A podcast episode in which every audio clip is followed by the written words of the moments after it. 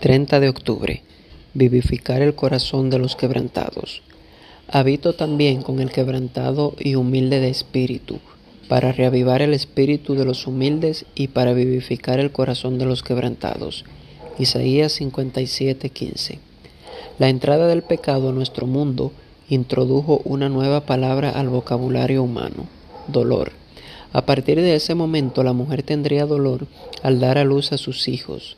El hombre experimentaría dolor hasta para comer. El dolor se infiltraría en la vida de todos. No haría discriminación por raza, sexo o condición social. Job se lamentaba de haber recibido meses de desengaño y noches de sufrimiento. Job 7.3. Y esto no se limita a lo físico. Por ejemplo, Nehemías, a pesar de tener un buen estado de salud, tenía un quebranto de corazón. Nehemías capítulo 2 versículo 2. Quizá esa ha sido tu experiencia a lo largo de este año. Meses de dolor y angustia, de oscuridad, de corazón partido en mil pedazos, meses que te han arrebatado el sentido de la vida. No obstante, piensa en la respuesta a esta pregunta. ¿Acaso no podrían ser meses en los que el dolor te hizo más fuerte? ¿No podrían esas noches oscuras ayudarte a construir una base más sólida para tu vida y tu fe? Brianna West escribió una declaración que nos ayuda a poner en perspectiva el valor del dolor para nuestra vida. Es un fenómeno del cual tanta gente habla, pero tan pocos pueden explicar del todo. El catalizador que te rompe en pedazos dejándote totalmente expuesto. El fondo sobre el cual, después de haberlo tocado, construyes el resto de tu preciosa vida. Ese sufrimiento que de alguna manera resultó ser tan crucial que te sientes agradecido de haberlo experimentado una vez ya todo pasó, una vez ya todo está dicho y hecho.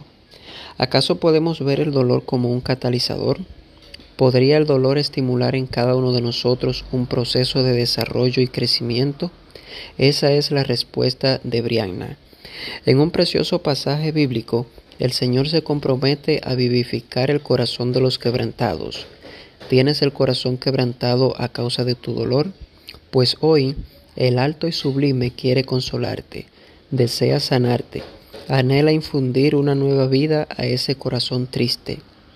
Por más conmovedora que sea tu tragedia, cuando Dios vivifica un corazón quebrantado, siempre se abre un espacio, un momento que te hace recordar que tras ese trago amargo vendrá un motivo de inmensa gratitud. Oremos. Dios del cielo, te damos gracias por tu inmenso amor y por tu infinita misericordia. En este día, Señor, gracias porque tú has prometido vivificar el corazón de los quebrantados. Ayúdanos a ser ese canal de bendición para aquellos que aún no han sentido ese vivificar en su vida. En el nombre de Jesús. Amén.